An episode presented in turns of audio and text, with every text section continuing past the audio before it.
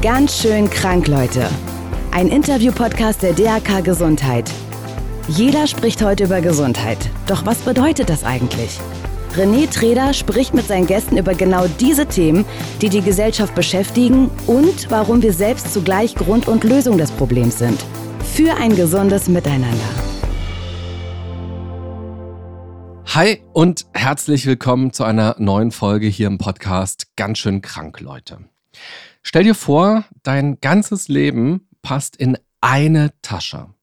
Die meisten von uns haben ja ziemlich volle Schränke und so hat sich in den letzten Jahren auch ein minimalistischer Trend entwickelt. Eigentlich eine ganz schöne Vorstellung, sich von diesem ganzen Ballast, den man so hat, mal zu befreien. Was ist aber, wenn man nicht freiwillig so wenig hat, sondern wenn man einfach fast nichts mehr besitzt, nicht mal mehr ein Dach über den Kopf und wenn einem tatsächlich nur eine Tüte oder ein Rucksack mit ein paar Dingen geblieben ist. Und wenn man beim Schlafen immer ein Auge offen hat, damit einem das bisschen, was man noch hat, nicht auch noch geklaut wird oder kaputt gemacht wird. Genau so hat mein heutiger Gast lange gelebt. Elf Jahre war er obdachlos und lebte auf den Straßen Hamburgs. Oder wie er selbst sagt, die Straße hat ihn verschlungen. Als Jugendlicher flog er von zu Hause raus und damit verlor er nicht nur sein Bett und all den Kram in den Schränken, er verlor auch sein Selbstwertgefühl. Er fühlte sich rastlos und es ging eigentlich immer nur darum, Grundbedürfnisse zu befriedigen. Was tun bei Kälte, was tun bei Hunger, was tun bei Müdigkeit, was tun, wenn man schmutzig ist. Ein Ereignis hat sein Leben dann grundlegend verändert und ihm geholfen, rauszukommen aus der Obdachlosigkeit. Und ihm ist eine seiner Stärken erst so richtig bewusst geworden, die er immer schon hatte. Herzlich willkommen, Dominik Bloh. Freut mich, dass ich hier sein darf. Heute und auch gestern und vorgestern hat es hier in Berlin durchgeregnet. Also es gab Hagel, es gab Gewitter, es sind Sturmfluten quasi angekündigt worden. Der Deutsche Wetterdienst hat eine Unwetterwarnung rausgegeben und gesagt, geht am besten nicht raus und wer mit dem Auto unterwegs ist, der soll ganz besonders vorsichtig fahren. Wie hättest du früher solche Tage verbracht? Ich hätte mir wahrscheinlich auch den besten Unterschlupf gesucht, den ich finden kann nochmal gutes Intro. Da sind schon ganz viele Sachen, die einen einfach dauerhaft beschäftigen. Und der Regen in Hamburg ist nun mal auch sehr oft sehr dauerhaft und jetzt auch seit zwei Tagen am Stück. Was mir krass aufgefallen ist, jetzt gerade zum Beispiel, ist, dass alle Menschen mit Regenschirmen laufen. Mhm. Und dann guckt man mal und Obdachlose haben keine Regenschirme. Mhm.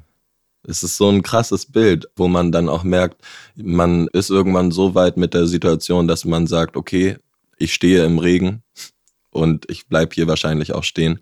Und man arrangiert sich mit allem. Das ist so ein krasses Ding, wenn man ein Gewohnheitsmensch ist. Und so wird der Regen auch irgendwann normal. Und nasse Kleidung, die am Haut klebt. Und irgendwann ist es eher der Wind, der wirklich dann fies wird, weil der findet die kleinste Lücke. Mhm. Und dann friert man bis auf die Knochen.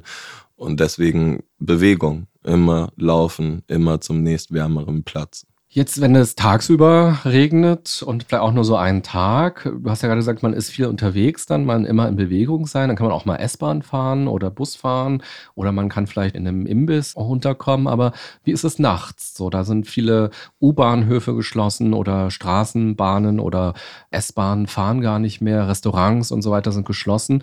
Wo verbringt man die Nacht? Man muss ja irgendwann schlafen. Der Körper fordert das ja irgendwann ein. Ich habe so einen Code der Straße aufgeschrieben. Das sind sechs Zeilen oder sieben. Nachts noch da draußen, rastlos am Laufen. Das ist die ganze Antwort, die man braucht, um die Straße zu verstehen. Fast ohne Pausen. Also du bist am Laufen. Und es gibt nicht diesen Zeitpunkt. Es gibt diese Müdigkeit, ja, aber wovon man sich einfach ja wirklich verabschieden kann, sind diese Sachen, wie wir uns das vorstellen. Liegen oder Schlaf, all diese Dinge sind auf der Straße nicht so machbar wie mhm. in einem Zuhause. Mhm. Das ist ganz einfach, wenn man sich mal hinlegt, kann man gerne ausprobieren auf dem harten Boden oder in einem Park. So nach zehn Minuten denkst du schon im Rücken so, nee, und dann geht's nochmal auf die Seite und dann tun irgendwann deine Rippen weh und dann stehst du wieder auf mhm. und dann geht's weiter. Mhm. Und Schlaf dasselbe draußen. Das ist genau dieses ein Auge wach. Also für uns alle bedeutet Schlaf erholsam sein und irgendwie gesund aufstehen. Aber auf der Straße, wenn du nicht weißt, wer dich gleich anzündet oder was passiert, man muss echt immer vorbereitet sein. Und diese Kombination, die Rastlosigkeit, die bringt dich eh schon in Bewegung. Und dadurch, dass du keine Möglichkeiten hast, irgendwo hinzugehen, läufst du mhm. orientierungslos, ohne Ziel.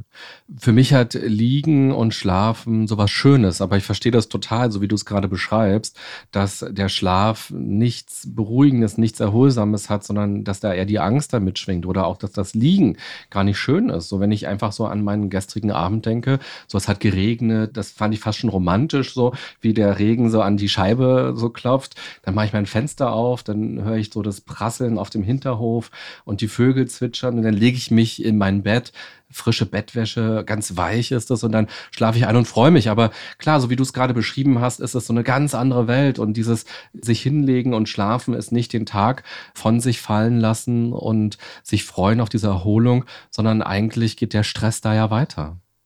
Das Wetter ist nicht das Problem als Obdachloser. Für mich war es das nie. Und ich kann so ein Gewitter wie gestern Abend in Hamburg auch als Obdachloser draußen sehr genießen. Mhm. Wenn ich einen stillen Ort finde und wirklich mittendrin bin, dann hat das für mich dieselbe Schönheit. Und deswegen, Natur ist nicht der Feind. Mhm. Und nie das Problem.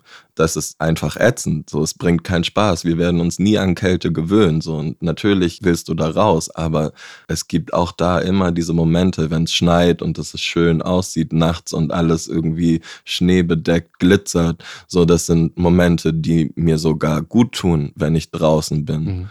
alleine und alle anderen sind am Schlafen in ihren Betten.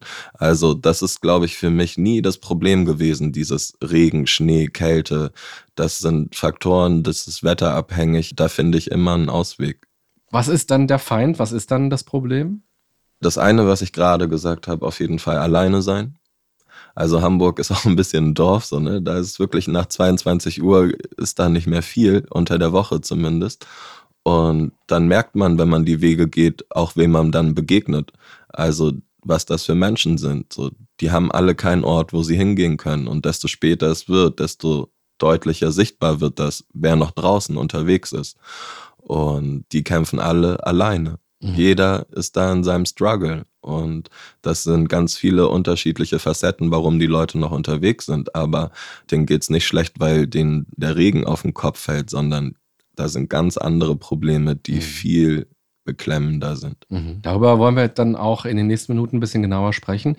Ich habe mal im Vorfeld versucht rauszubekommen, wie viele obdachlose Menschen gibt es eigentlich in Deutschland? Da gibt es gar keine offiziellen Zahlen. Also ich habe gefunden von der Bundesarbeitsgemeinschaft Wohnungslosenhilfe, BAGW, die hat im Jahr 2016 ermittelt, geschätzt, dass es ungefähr 860.000 Menschen sind, die obdachlos sind und ungefähr 50.000 leben tatsächlich auf der Straße. Sind das auch die Zahlen, die du kennst oder hast du noch andere Zahlen?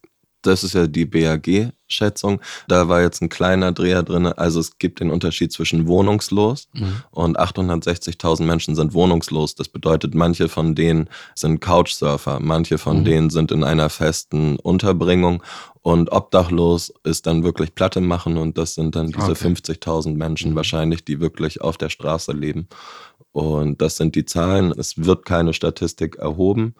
Warum das nicht so ist, das weiß ich nicht. Ich sehe aber ja, und ich glaube, wir alle sehen einfach, zumindest in den großen Städten, dass das mehr wird und dass das ein Problem wird, das wächst und vor dem man einfach nicht mehr wegschauen kann, weil das natürlich nicht, also es geht ja inzwischen einfach so, wir beide unterhalten uns über Miete und haben denselben Stress und denken, wenn das so weitergeht, was dann? Und ich mhm. habe neulich bei uns gelesen im Abendblatt, dass 30 Prozent der Hamburger in den nächsten fünf Jahren ihre Miete nicht mehr zahlen können in der Stadt und gucken müssen, wo sie bleiben. Und deswegen, das Wohnungsproblem ist allgegenwärtig und das betrifft nicht nur den Menschen irgendwie und dieses klassische Bild im Kopf von dem Obdachlosen, den man im Kopf hat, wenn mhm. man an einen denkt. Mhm. Es kann jemand sein, der jetzt gerade bei der Arbeit ist und um 18 Uhr dann irgendwie geht und nicht weiß, wo er heute Nacht übernachtet. Ich würde gerne noch mal ein bisschen genauer auf dein Leben schauen und schauen, wie es eigentlich losging. Und wenn man sich fragt, wie es losging, ich habe ja schon gesagt, du warst elf Jahre auf der Straße. Als Jugendlicher bist du von zu Hause rausgeflogen, da warst du 16 Jahre alt. Also wenn man sich fragt, wie es losging, ist immer die Frage, ab wann fängt man an zu erzählen? Man könnte von dieser Nacht im Jahr 2005 erzählen. Das war im Februar und es gab Schneesturm und deine Mutter hat dich vor die Tür gesetzt mit zwei großen Koffern. Man könnte von dieser Nacht erzählen. Man könnte aber auch davor erzählen, dass deine Großeltern gestorben sind, bei denen du vorher gewohnt hattest auch ganz lange und die für dich ganz besondere Bedeutung hatten. Man könnte auch davon erzählen, dass seine Mutter krank war, dass sie depressiv war, manisch-depressiv, dass sie eine Borderline-Erkrankung hatte, eine Schizophrenie ist diagnostiziert worden. Wo würdest du anfangen zu erzählen? Also meine Straßengeschichte beginnt natürlich in dieser einen Februarnacht. Und ich sage dann auch immer, es hat eine 16-jährige Vorgeschichte. Ich glaube, da kann man überall ansetzen. Ähm, ich habe quasi mein Leben lang mich bestimmen lassen, natürlich, weil ich ein Kind war und ein Jugendlicher, der einfach mit musste. Zum Beispiel bin ich in Bayern geboren, bin dann mit zehn Jahren nach Hamburg gekommen, wo das schon ein Riesenschnitt war, weg von meinen Großeltern. Das war auf jeden Fall ein Moment in meinem Leben, der sehr präsent immer noch so nachhalt. Weg von Oma und Opa war wirklich ein Tag, der gesessen hat, genauso wie diese Nacht. Aber ich glaube, also ich selber habe nie Punkte, an die ich festsetze, sondern ich sehe das immer als fortlaufend. Und ich habe die Entwicklung gemerkt und ich wusste aber auch schon von Kind an, da stimmt was nicht. Und das ist eher dieses, dass man ja erstmal aufwächst als Kind und ja wirklich sich entwickelt und man lernt Muster und findet heraus, dass diese Muster nichts Gutes bedeuten und versteht den Zusammenhang auf einmal zwischen Tränen von Mutter und blutiger Hand von Stiefvater. Und all das wächst und Bilder setzen sich zusammen und so ist mein Leben quasi verlaufen. Und ich habe dann irgendwann verstanden, hier kann ich nicht mehr sein. Und deswegen war ich zum Beispiel meiner Mutter auch nie sauer über diesen Schritt oder diese Entscheidung. Es ist ja nicht so, dass sie mich rausgeschmissen hat, sondern sie hat auch an dem Tag entschieden, nicht mehr meine Mutter zu sein. Was bedeutet, sie hat ganz konkret ihre Vormundschaft abgelegt und gesagt, ich bin nicht mehr deine Mutter, du bist nicht mein Sohn, du musst alleine klarkommen. Und ich habe das angenommen und akzeptiert, weil ich gewusst habe, das ist eine kranke Frau. Jeder Mensch ist erstmal ein Mensch für sich. Und als ich dann da zum Beispiel mit meinen zwei Koffern rausmarschiert bin, weiß ich noch, dass ich einmal zurückgeguckt habe zur Wohnung, habe in dieser Schneedecke die Spuren von meinen Kofferrädern gesehen und von meinen Fußstapfen. Und da war halt sonst auch nichts. Und dann dachte ich, okay, das ist jetzt mein Leben. Jetzt bist du alleine. Das ist vielleicht so ein Punkt, wo ich wirklich sage, da wusste ich dann Bescheid, so ab jetzt muss ich mich um mich selber kümmern. Mhm. Was hattest du für eine Idee? So, es war ja schon abends, als du losgegangen bist. So, wie soll die Nacht weitergehen? Ja, direkt einen Plan gehabt. Wir hatten nicht weit weg von mir jemanden, der ein betreutes Wohnen untergekommen war. Einer von meinen Freunden, so, der schon eine Bude hatte. Und da wollte ich eigentlich hin. Die Geschichte steht auch in dem Buch und ist quasi die erste wirkliche Seite. Ich klingel bei ihm und das Licht geht an und er sieht mich und ich klingel nochmal und das Licht geht aus und er macht die Tür nicht auf. Und das war dann wirklich auch der Moment, wo ich keinen Plan mehr hatte. Und dann beginnt schon diese Rastlosigkeit. Dann fängt sofort an, okay, Schnee, kalt, zwei Koffer, erstmal zum Bahnhof.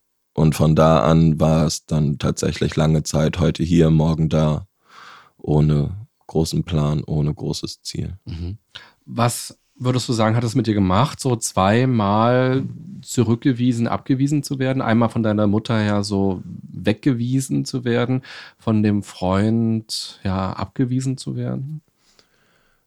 Was auf jeden Fall passiert ist, dass ich Mauern gebaut habe. Das hat mich so doll verletzt, dass ich natürlich nicht wieder so verletzt werden wollte. Was mich gehemmt hat, auf jeden Fall nach Hilfe zu fragen, ganz oft weil ich einfach kein Nein mehr hören wollte. So, ich habe das nicht verstanden. Das sind so, glaube ich, diese Sachen, die dann passieren, so dass man sich selber diese Schutzmauer aufbaut, dass man sich immer weiter isoliert und das sind ja diese klassischen Wege dann hin zur Einsamkeit und zu diesem Alleine sein, was eh schon das große Problem ist. Und so entwickelst du das, während natürlich die andere Seite das irgendwie auch macht. Mhm. Das heißt, es ist ja nicht nur eine Mauer, sondern du hast jetzt zum Beispiel von dem Freund und meiner Mutter gesprochen. Es ging ja dann ewig weiter mit Jugendamt, Kinder- und Jugendnotdienst, Familienbehörde, die alle sagen, wir sind nicht für dich zuständig. Und das ist die zweite Mauer, die sich hochzieht. Und dann erstmal über die beiden wieder rüber zu springen, so, das hat lange gedauert. Mhm. Na, schon eigentlich am nächsten Morgen hast du ja schon wieder ein Nein gehört, da hast du deine Mutter beim Bäcker getroffen. Genau. Ja, nach Frühstück gefragt. Kein Frühstück für mich. So, sie hat sich da gerade was geholt. Du siehst sie und sagst, kaufst du mir auch was? Und dann sagt sie nein. Ja. Ja, ist noch ein paar Mal passiert. So, ich hatte einmal auch richtig Hunger, wusste, wann das Kindergeld kommt. 154 Euro habe gedacht, jetzt klingel ich nochmal bei ihr. Es war immer so mein letzter Notfallplan, war bei ihr zu klingeln. Und dann ging auch nichts mehr. Und dann meinte ich so, hey, hast du zwei Euro, dass ich mir Essen holen kann? Ja, auch nicht. Habe ich Schokolade geklaut bei Woolworth. Hast du irgendwann aufgehört zu klingeln? Ja. Es hat gedauert, ne? Das allererste, was ich mir in dieser ersten Zeit natürlich gedacht hatte, so, warum macht meine Mama das? Warum macht das meine Mama?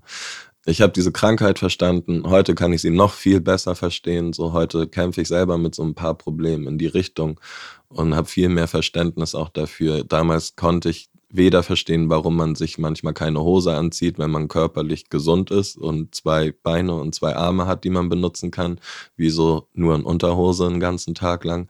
Das konnte ich erst nicht verstehen.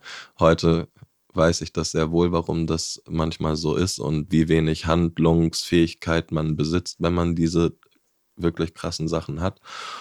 Dann habe ich irgendwann damals einfach gesagt, jetzt lasse ich sie. So, sie ist nicht sie, sie will nicht. Also hol dir nicht noch ein Nein rein.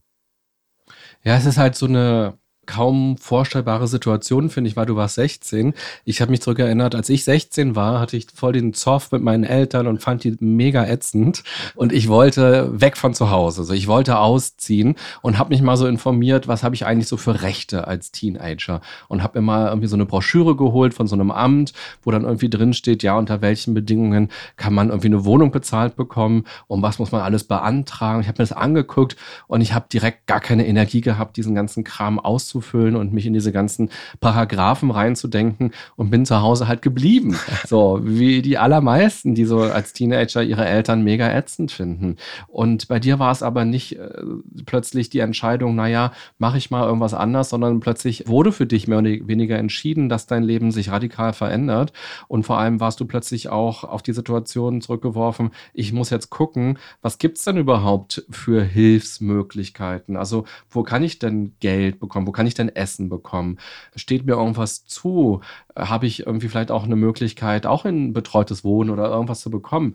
Bevor diese ganzen Neins kamen, hast du ja auch erstmal gefragt an ganz vielen Stellen.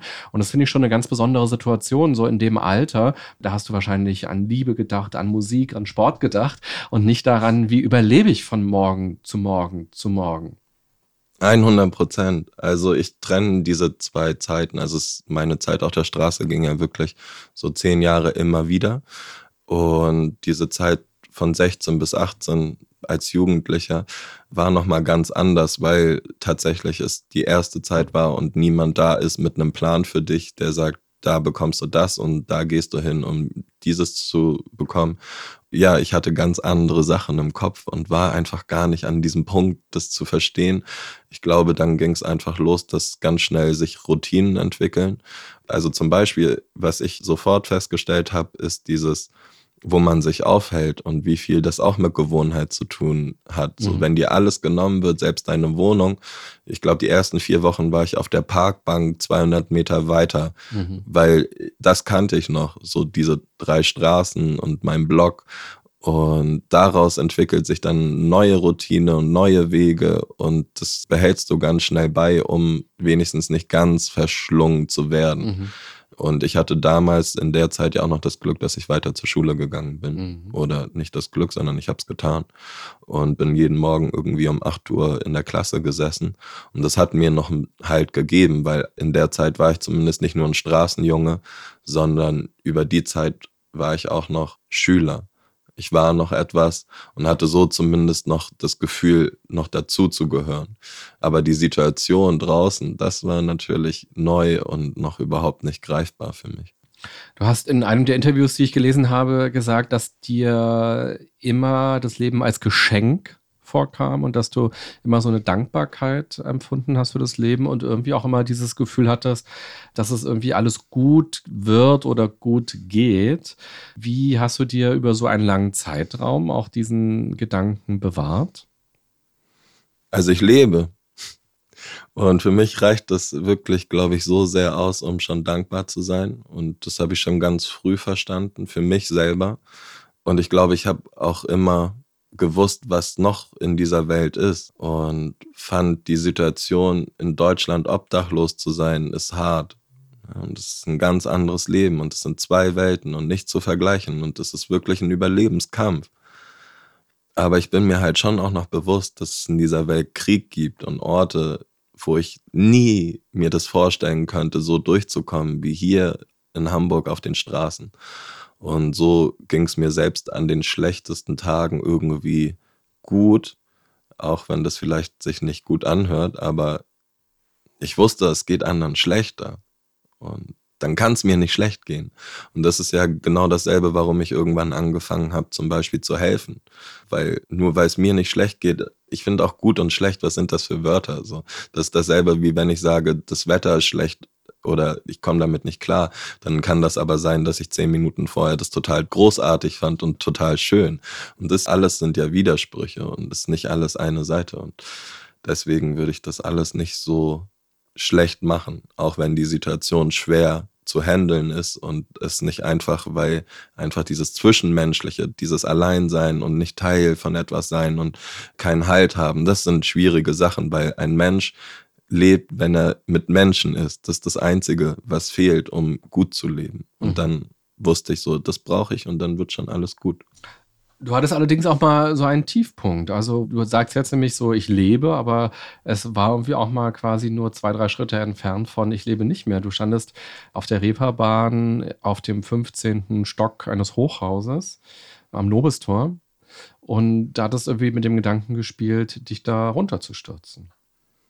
Ja, ich habe ganz oft Selbstmordgedanken, auch heute noch. Also ich glaube, letzten Sommer habe ich diesen Text geschrieben mit Die Sonne scheint, die Vögel singen, ich denke nur dran, mich umzubringen. Vorgestern habe ich auch irgendwas Mieses wieder gedacht an der Ampel, wo ich gemerkt habe, so, ich drück gar nicht, sondern ich gucke nur die Autos an. Ich gucke nur in diese Scheinwerfer und will irgendwie so einen Schritt machen ich glaube, dass das ganz viele verschiedene Sachen sind. Für mich ist das natürlich einmal die Sache, dass ich nie eine Perspektive für mich gesehen habe und das bringt mich auch runter. Also wenn ich an Selbstmord denke, da ist die ganze Last, die ich trage, auf einmal weg. Also ich nutze das vielleicht auch so. Und wie gesagt, es ist Widersprüche so. Ne? Ich feiere das Leben sehr und auch mit dem Tod hört das Leben gar nicht für mich auf. Und deswegen ich weiß nicht, wie lange ich hier bin und das ist mir auch relativ egal und ich weiß auch nicht, wie ich gehe. Und ich finde überhaupt diese Gedanken aber zu haben, ist nicht schlimm.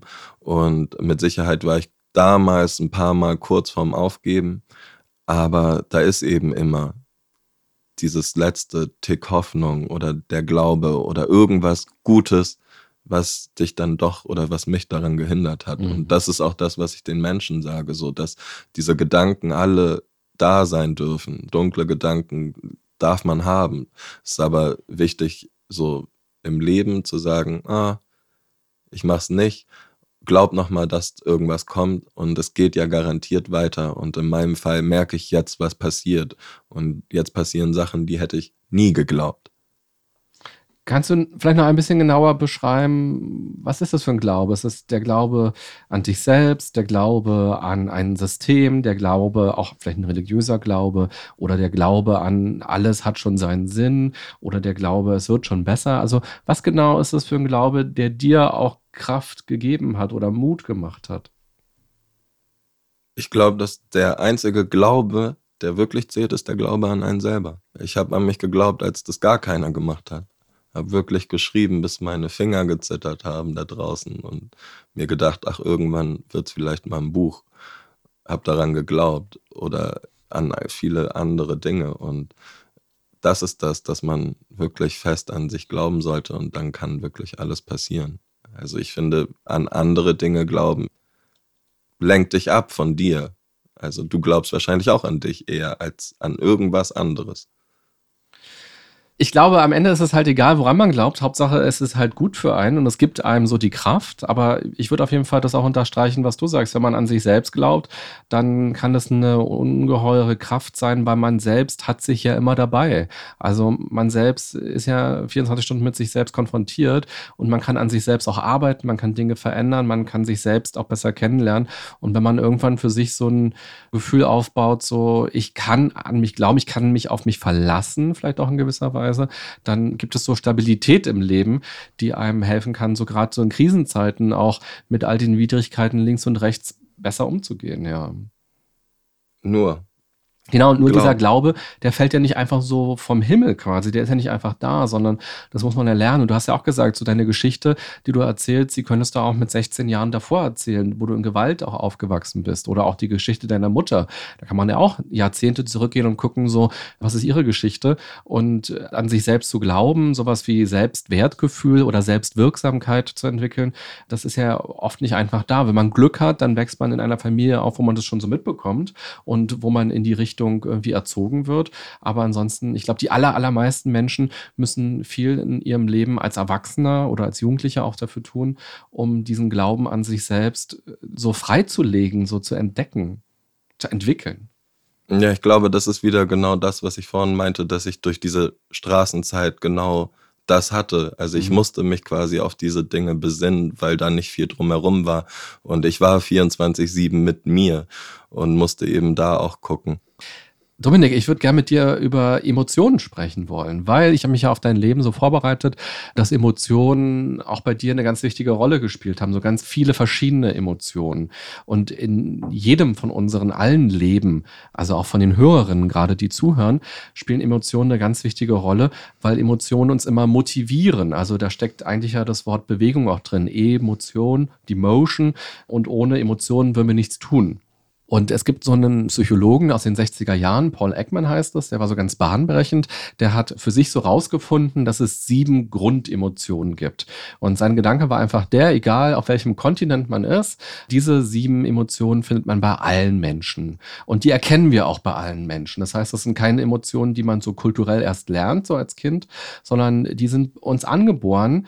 Das heißt, wenn ich jetzt nach Afrika gehe, nach Australien gehe, nach China gehe, ich werde erkennen, dass Menschen Angst haben zum Beispiel. Beispiel.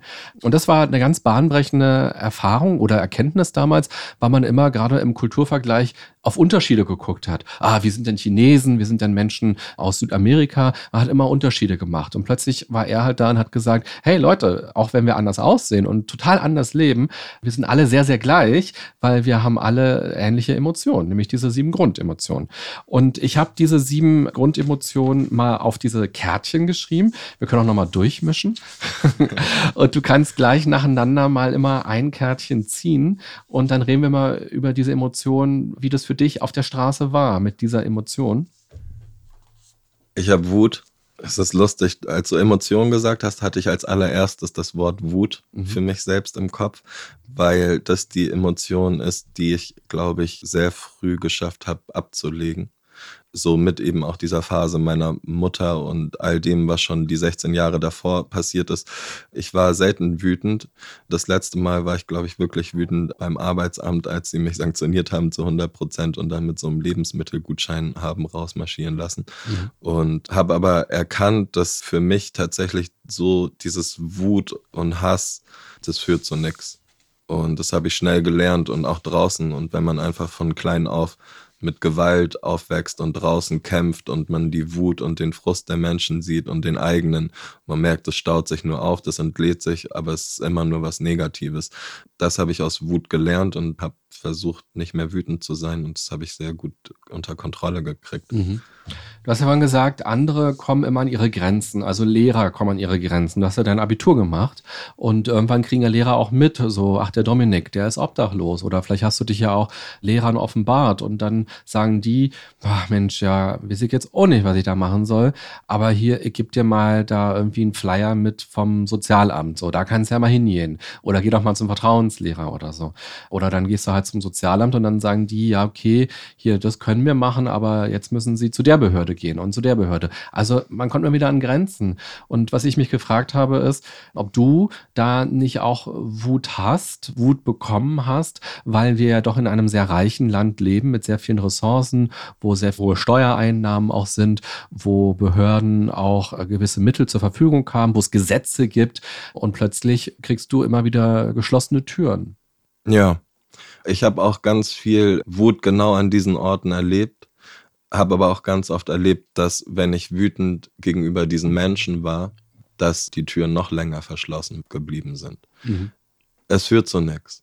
Sie wird immer aufkommen, aber sie wird dich immer daran hindern, dass das, was du wirklich brauchst, passiert. Und das erfährt man dann ganz einfach in diesen ganzen Situationen, in denen man denkt, ich bin im Recht, man muss mir doch helfen, mhm. hör mich an.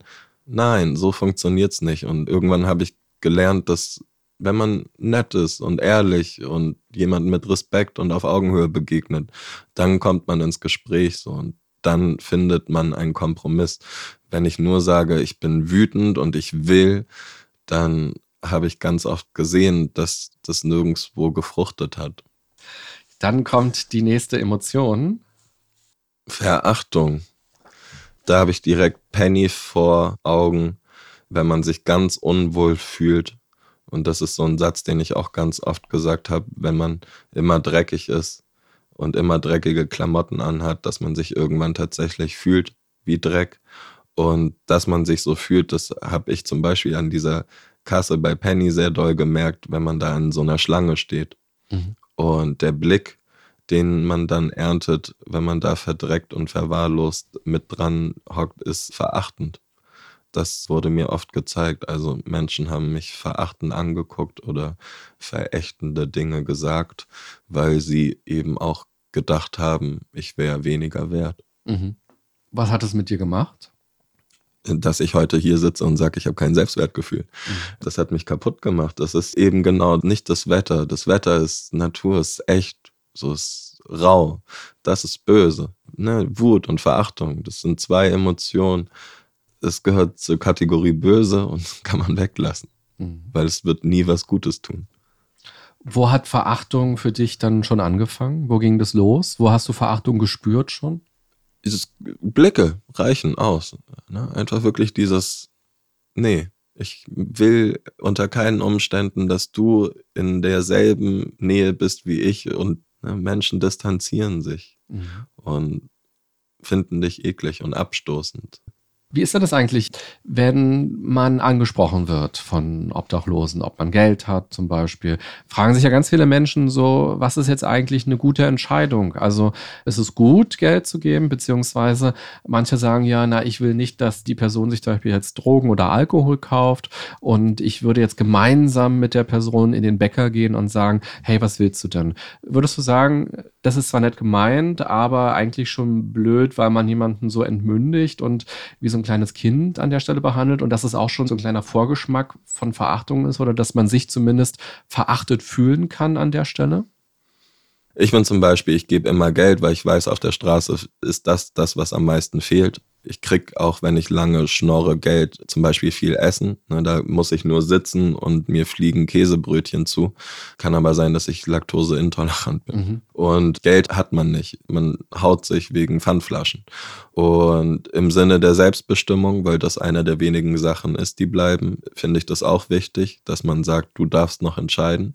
Außerdem sehe ich Betteln einfach so krass als Form nach Hilfe fragen. Es ist so, da fragt dich jemand wirklich nach Hilfe, was bewundernswertes ist in so einer Situation, sich so klein zu machen und nicht zu sagen, ich hole mir ein Messer und warte im dunklen Park auf dich und raub dich aus, sondern nee, stell mich hin und ich frag dich und wir alle können uns ungefähr vorstellen oder wenn wir nach Hilfe fragen, das kostet jeden Überwindung und bei Geld hört ganz oft sogar der Spaß auf und deswegen gebe ich einfach, was ich kann. Ich finde aber alles, was man gibt, ist gut, wenn es von Herzen ist und wenn es ehrlich gemeint ist und wenn es auf Augenhöhe passiert und mit Respekt und nicht, ich habe Mitleid mit dem, aber ich will ihm nichts geben und gehe mit ihm zum Bäcker, dann fühlt sich das ja schon, es klingt nicht gut klingt nicht schön, klingt falsch und dann lass es sein. dann mach es nicht. Tu nur das, was du aus Herzen tun willst. Und dann ist es richtig. Dann ist es nicht mehr falsch. Und dann kannst du auch mit jemandem zum Bäcker gehen. Aber mein ist so. Eine Sorge gibt es ja manchmal auch bei Leuten, wenn sie sich fragen, ja, soll ich jetzt Geld geben, soll ich Essen geben, dass sie sich fragen, unterstütze ich dieses obdachlos sein dadurch. Also die Vorstellung ist ja, wenn jetzt ab sofort keiner mehr Geld geben würde oder keiner mehr Essen geben würde, dann wäre das ja erstmal natürlich sehr negativ und sehr problematisch für die Person auf der Straße. Aber es müsste ja irgendeine Handlung erfolgen. Jetzt hast du gesagt, so überfallen, so um Essen zu kommen oder zu klauen oder so. Aber ich glaube, ganz oft haben Leute auch den positiven Gedanken im Sinne von, ich würde mir wünschen, dass die Person die Systeme, die es gibt, so wahrnimmt und sich Hilfe holt, Arbeit findet, Geld verdient, selbstbewusster wird, eine Wohnung hat irgendwann und wieder ins System reinkommt. Das ist ein guter Wunsch. Und da kann jeder ehrenamtlich was dazu beitragen, wenn er sich das wünscht. Aber es geht ja immer um die akute Situation. Und wenn du möchtest, dass dieser Mensch womöglich noch eine Perspektive hat, dann gibst du ihm Geld, weil er hat gerade sonst keine Perspektive. Und es sind zwei Welten. Und sich da einfach einen Kopf zu machen über, wie kriege ich Arbeit und wie finde ich eine Wohnung. Du musst erst diesen Struggle bekämpfen. Und dazu fehlt ganz oft Geld. Und vielleicht ist es eben auch das Geld fürs Ticket zum Arbeitsamt.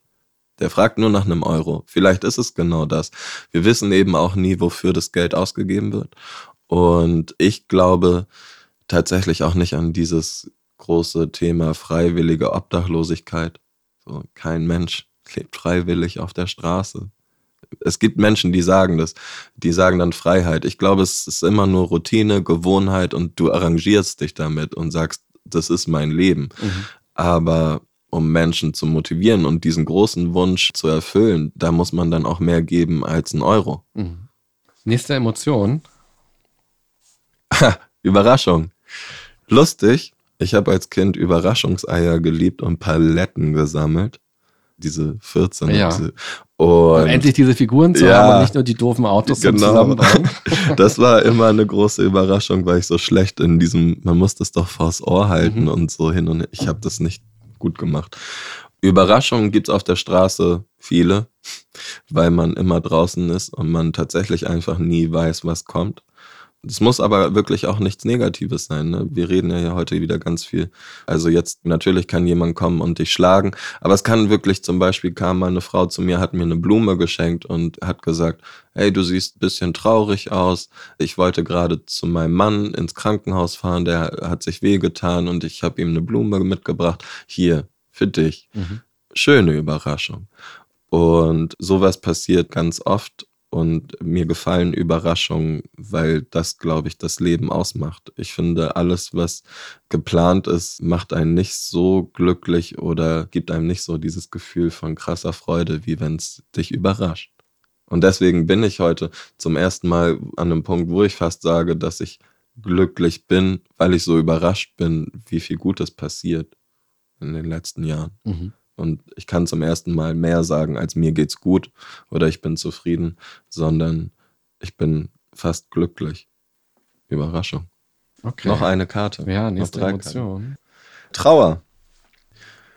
Ja, Trauer. Hm, bestimmt bin ich oft traurig gewesen und ich bin auch heute noch oft traurig, aber nie so traurig, dass es mir wirklich schlecht geht, weil es immer mehr Glück zur Freude gibt.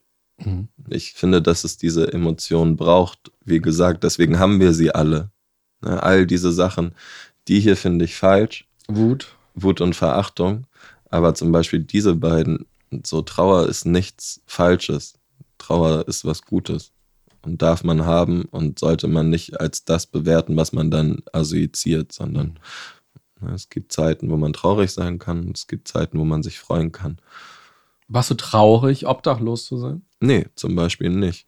Ich war traurig, dass ich meine Oma verloren habe. So, mhm. Das macht mich echt, also so Menschen verloren zu haben, macht mich sehr traurig und nicht ein Lebenszustand. Wenn ich mir vorstelle, du sitzt auf der Straße, ich weiß nicht, hast du auf der Straße gesessen mit einem Becher oder so? Ja. ja. So, dann sitzt du auf der Straße mit deinem Becher und hast die Hoffnung, dass du Geld bekommst, dass Leute dich wahrnehmen, dass Leute ein paar Cent oder ein paar Euro dort in den Becher schmeißen. So, und dann sitzt du da den halben Tag oder ein paar Stunden und du schaust in deinen Becher und siehst, ja, wow, da sind jetzt, ich weiß nicht, vielleicht kannst du ja gleich mal sagen, 5 Euro, 8 Euro zusammengekommen, aber an dir vorbeigelaufen sind ja unzählige Werte. Allein die Turnschuhe, die Hosen, wenn man das alles mal zusammenrechnet, wie viele Zehntausende oder wie viele Millionen Wertgegenstände so an dir vorbeigekommen sind und du guckst in deinen Becher und da sind 3,50 Euro oder so drin. Gibt es da nicht so ein Gefühl von Traurigkeit? Mm, wo du es beschreibst, dann sehe ich mich selber da sitzen und dann sehe ich immer mich nur beobachten. Ich glaube, so kommt es einfach auch, dass ich ein Schreiber geworden bin. Ich habe nie Zeit damit verbracht, groß mit meinen Emotionen mich auseinanderzusetzen, sondern ich bin ein Beobachter und ich habe dann einfach ganz viele genau diese Dinge eben auch festgestellt. So, wow, ich sitze hier und sehe den Reichtum wirklich an unseren Füßen laufen. Also ich habe gelernt einfach und ich habe überlebt und brauchte am Ende nicht das Geld im Becher, sondern das, was ich gelernt habe, ist fast mehr wert quasi. Also ich habe sogar diese Zeit genutzt, als ich da gesessen habe. Und es macht mich nicht traurig, kein Geld zu bekommen. Es macht mich traurig zu sehen, wie wir miteinander umgehen. Ist dann mhm. das Ergebnis aus meiner Beobachtung. Das ist aber dann wie ich unser Zusammenleben bewerte mhm. und nicht, ihr habt mir nichts gegeben, ich bin traurig, sondern so habe ich einfach meinen Blick geschärft für was Größeres und dann ging es immer nicht nur um mich, sondern um das Ganze und mhm. deswegen sitze ich wahrscheinlich jetzt auch hier und habe versucht, mich eben nicht von Emotionen leiten zu lassen, sondern ich habe immer das Ganze mir angeguckt, versucht es zu verstehen und ich habe es dann aufgeschrieben mhm. und so konnte ich dann irgendwann für mich eben auch Antworten finden, die mich nicht mehr traurig haben werden lassen, wenn es mal irgendwo kam, mhm. weil ich es mir immer erklären konnte dann. Und wenn du sagst, dich hat traurig gemacht, wie wir miteinander umgehen, was hättest du dir von den Menschen gewünscht? Ich wünsche mir von uns Menschen heute oder als Gesellschaft auf jeden Fall den Mut, mehr aufeinander zuzugehen und mehr miteinander zu reden, weil das sind so zwei einfache Sachen, die ganz viele Dinge lösen können und die so einfach sind. Aber ich merke eben, und dann gehen wir nochmal zu diesem Beispiel, ich sitze da und ich sehe, wie schnell diese Welt ist.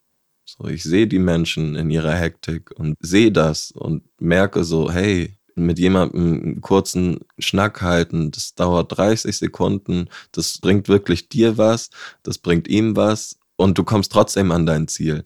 Ne, und das sind die Sachen, die ich dann sehe. Und ich glaube so, wir müssen reden, mehr aufeinander zugehen und uns ein bisschen mehr Zeit dafür nehmen. Mhm. Über was für Gespräche, die dann kamen, die du dann wahrscheinlich auch erlebt hast, hast du dich gefreut, wenn Leute dich angesprochen haben?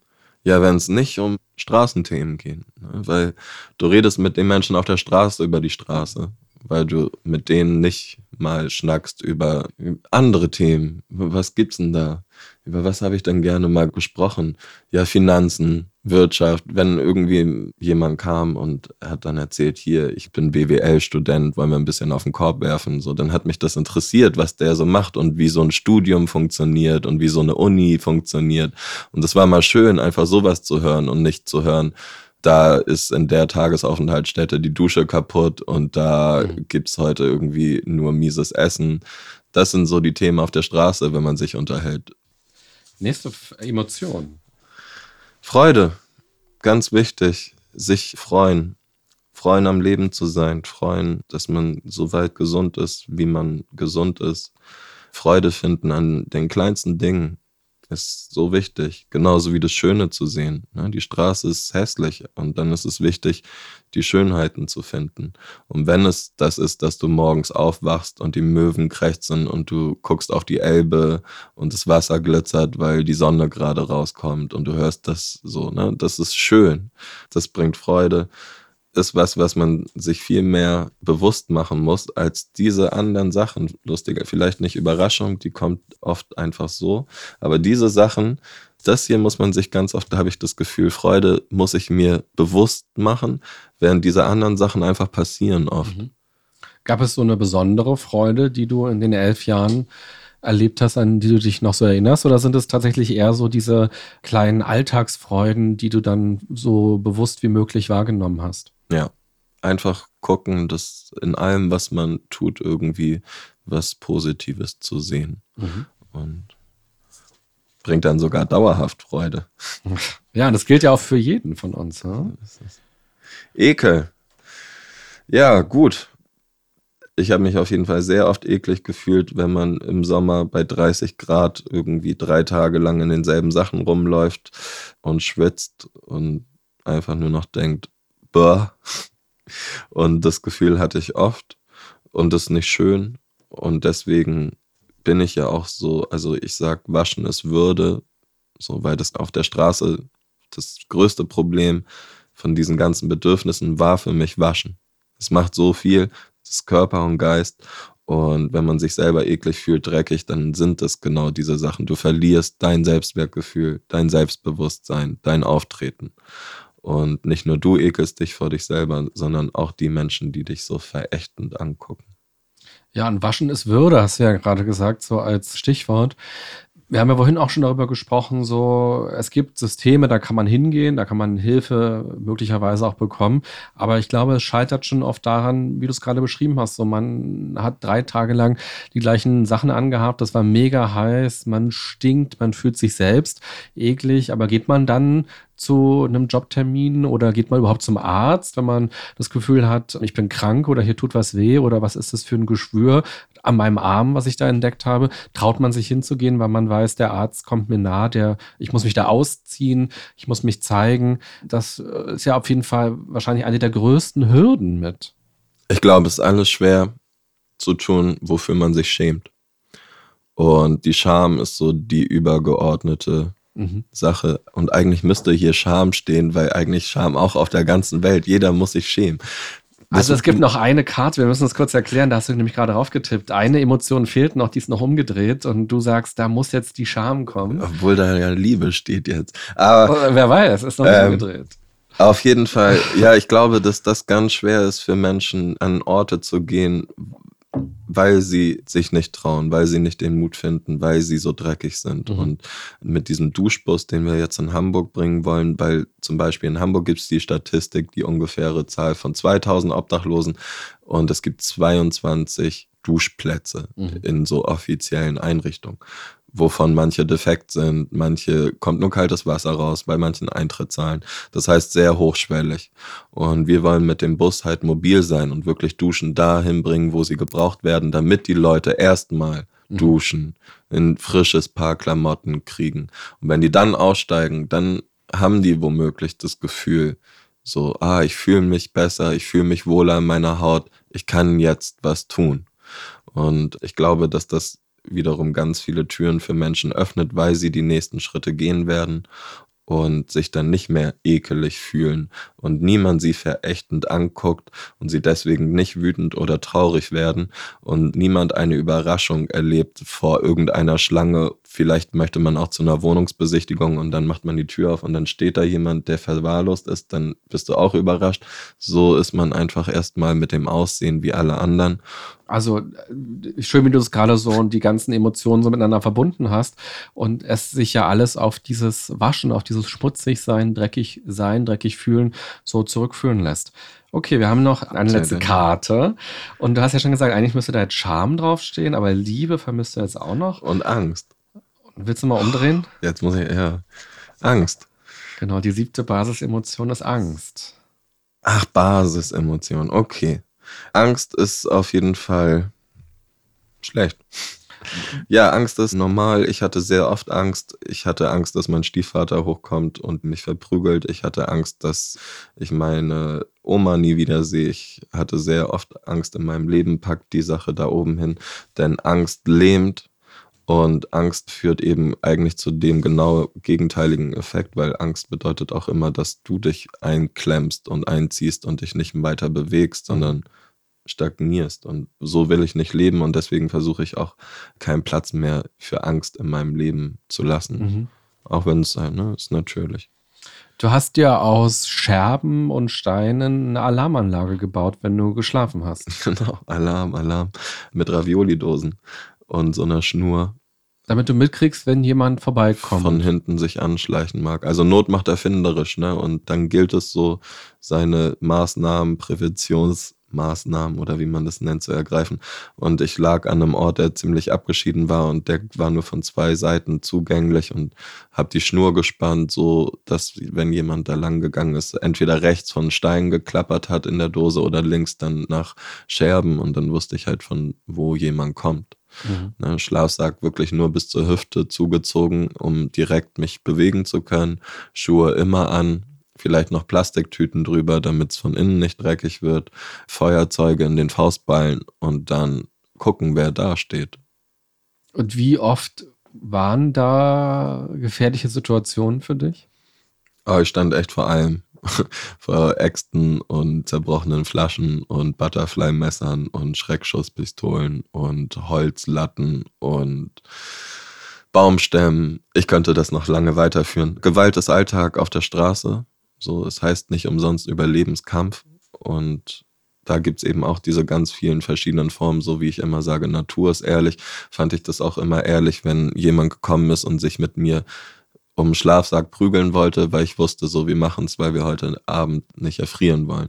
Während ich wieder, wenn andere Menschen kommen und genau das, ihre Wut an anderen auslassen oder ihre Verachtung gegenüber anderen, dann konnte ich das nicht verstehen. Und das ist ja ein ganz großes Problem auf der Straße, dass dadurch, dass ganz viele Menschen, obdachlose Menschen nicht gleichwertig ansehen, Gewalt bis zum Tode führt. So sadistisch ganz oft. Das eskaliert. So, es sind Menschen. Also ich glaube, hier wurde jetzt auch wieder jemand totgeprügelt in Berlin. In Hamburg wurde beim Hafengeburtstag jemand irgendwie wieder angezündet. So, wie kommt man darauf, jemanden anzuzünden, einen Menschen anzuzünden? Und auf der Straße ist das aber, das ist eine reale Gefahr. So, man unterhält sich, wenn man in einer Gruppe ist, dann redet man darüber. Weil so eine Isomatte geht einfach in 0, nix, fängt die Feuer oder ein Schlafsack. Und wenn du in einem Zelt bist, dann siehst du nichts. So, für mich war das zum Beispiel immer, ich musste mich auf meine Sinne verlassen. Es war mir so wichtig. Ich musste mit meinen Ohren, mit meinen Augen, mit meinem Geruch, so mit meiner, so ich brauchte das alles, um mein Radar scannen zu lassen und die Umgebung immer wieder zu checken. In einem Zelt, ich habe zwei, drei Mal in einem Zelt gepennt. Für mich du denkst ja, da steht die ganze Zeit jemand neben mhm. dir sowieso und du siehst es nicht. Und das war krass. Es gab die Wende irgendwann in deinem Leben. Und du hast es ja schon angedeutet, etwas steckte schon immer in dir, nämlich das Schreiben. Das hast du ja gerade auch schon zwischendurch erzählt, dass du jemand warst, der beobachtet hat, der geschrieben hat. Und irgendwann hast du auch angefangen, auf der Straße noch äh, seiend, lebend, das Buch zu schreiben. Aber vor allem eine andere Wende kam, nämlich du hast gesehen durch die Flüchtlingssituation, dass da viele Menschen gerade ankommen, die auch obdachlos werden, die Hilfe brauchen. Und das war für dich eigentlich der Punkt, wo du aus deiner eigenen Obdachlosigkeit Step by Step rausgekommen bist. Kannst du uns das noch erzählen? Mm, gerne. Also auch da glaube ich nicht, dass es ein Klickmoment war und auch wieder so ein Prozess. Ich habe erstmal angefangen, die Wahrheit zu sagen. Ich glaube, das war so das, was ganz wichtig war, was davor passieren musste. Die Wahrheit musste ich für mich erstmal feststellen und daraus habe ich festgestellt, dass der Weg, den ich führe, eine Einbahnstraße ist. Einer dieser Nächte hat mich dann mal wieder zum McDonald's am Hauptbahnhof geführt und das war zu der Zeit Sommer 2015, wo viele Geflüchtete gekommen sind und die lagen in der Wanderhalle mit Isomatten und Schlafsäcken. Ich war oben und habe einfach quasi mein Leben wirklich wiedergespiegelt gesehen und dachte, ha, das kenne ich. Mhm. Ich war mir einfach schon immer bewusst, dass Menschen an anderen Orten noch viel mehr leiden müssen. Und ich wusste, wo die Menschen jetzt herkommen, so aus Kriegsgebieten und was die für eine Flucht hinter sich haben mussten und diese Route und jetzt hier und mit diesen ganzen Unsicherheiten wusste ich so, ich kann was tun. Also ich beherrsche die Sprache, ich weiß, was auf die zukommt und ich kann denen helfen, dass es denen leichter fällt, hier anzukommen. Und das war für mich aber auch selbstverständlich so, weil ich bin dann in die Kleiderkammer gegangen zum Beispiel und dieses Ganze hat sich angefühlt, als hätte ich auch wieder eine Aufgabe. Und das ist, glaube ich, ganz wichtig auch für mich gewesen. Also abgesehen von diesem, ja, wer Gutes tut, bekommt Gutes zurück. Und ich finde, man hilft jedem, dem es schlechter geht, als einem selber. Aber im Umkehrschluss hat es einfach auch ganz viel für mich getan. Nicht mal egoistisch gesehen, aber durch diese Aufgabe habe ich mich tatsächlich wieder auch nützlich gefühlt, ja. Und hatte gedacht, ah, da steckt wieder ein Sinn drinne. Und so konnte ich auch selber wieder mehr Motivation und Mut für mich fassen. Und das war spannend. Also es ist nicht immer nur so, ich sehe jemanden und ich muss da jetzt hin, weil ich brenne dafür, den zu retten. Ja, das möchte ich aber ich habe einfach auch ganz schnell gemerkt, dass mir das gut tut und dass ich mich wohlfühle damit. Und das hat mit deinem Selbstwertgefühl was gemacht an der Stelle, wo du plötzlich eine Aufgabe hattest, weil du bist dadurch irgendwann auch rausgekommen, hast andere Hilfe eingefordert, andere Hilfe angenommen und lebst jetzt ja auch in einer Wohnung, wie du uns das vorhin schon erzählt hast. Das heißt eigentlich, der Schlüssel war ja immer in dir sowieso schon da, aber diese Kraft, diese Motivation, die kam dann plötzlich darüber, dass du anderen geholfen hast. Ja, und wir hatten vorhin dieses kurze Ding mit, das Leben ist Beziehung und das nützt nur was, wenn man mit Menschen ist. Und das habe ich da einfach auch wieder so wahrgenommen. Ich bin erstmal mit Amin unterwegs gewesen, auch ein halbes Jahr. Ein Syrer, dem ich quasi wirklich Hauptbahnhof in die Arme gerannt bin. Und heute sind wir beste Freunde. Und all dieses wieder Beziehungen aufbauen, jemanden zu vertrauen, so nebeneinander zu liegen und zu wissen, ah, der zieht mich nicht ab. All diese Dinge sind langsam wieder zurückgekommen und haben eine Basis geschaffen. Und ich glaube aber, dass tatsächlich die wichtigste Basis auch ist, dass ich dann diese Wohnung bekommen habe. Und die habe ich bekommen nach diesem klassischen Housing First Prinzip. Ich habe ein Jahr die Miete gezahlt bekommen. Ich konnte da erstmal Sachen für mich regeln und dann hat sich wieder was bewegt. So, und das war so wichtig, einfach diesen Ort zu haben. Und deswegen, ne, bei diesem ganzen Thema ist es so wichtig zu sagen, dass in Deutschland jeder ein Dach über den Kopf haben muss. Und es wird besser. Und die Leute wollen. Und jeder möchte gerne eine Aufgabe haben. Jeder möchte sich nützlich fühlen. Jeder möchte Teil von etwas sein. So, und wieso machen wir das nicht. Ich bin mir sicher, dass ich da nichts Besonderes bin und jetzt hat sich aus drei Jahren super tolle Sachen entwickelt, aber jeder, der die Chance kriegt, der wird was rausholen. Und deswegen, ja, Wohnung für alle auf jeden Fall. Mhm. In unserem Gespräch ist ja auf jeden Fall deutlich geworden, dass es auch immer um Menschen geht, um die Menschen in der Umgebung, um das Miteinander. Und dazu passt die letzte Frage oder die letzten drei kurzen Fragen.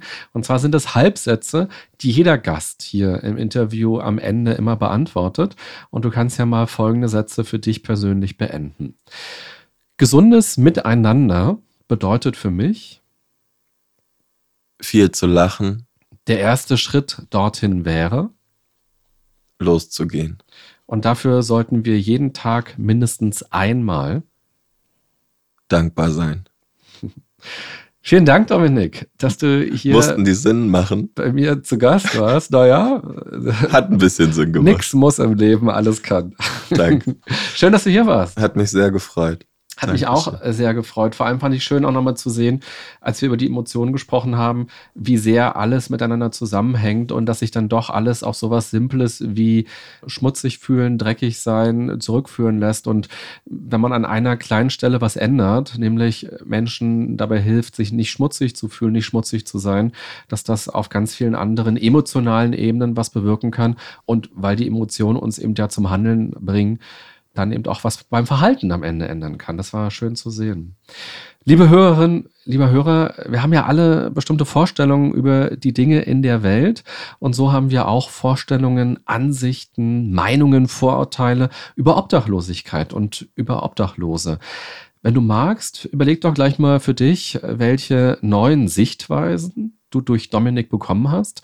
Und vielleicht magst du ja beim nächsten Mal genauer hinschauen, wenn du eine Person siehst, die auf der Straße lebt, bei dir im Ort, in der Fußgängerzone, am Bahnhof.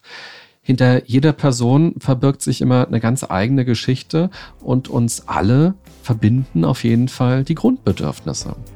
Ich wünsche dir eine gute und achtsame Zeit. Dominik, dir auch alles Gute. Und bis bald. Bye bye, sagt René Träder. Das war ganz schön krank, Leute. Der Podcast der DAK Gesundheit mit René Treder. Danke fürs Zuhören und abonniert gerne unseren Podcast, um keinen der folgenden spannenden Gäste mit ihren inspirierenden Geschichten zu verpassen. Und nicht vergessen, für ein gesundes Miteinander.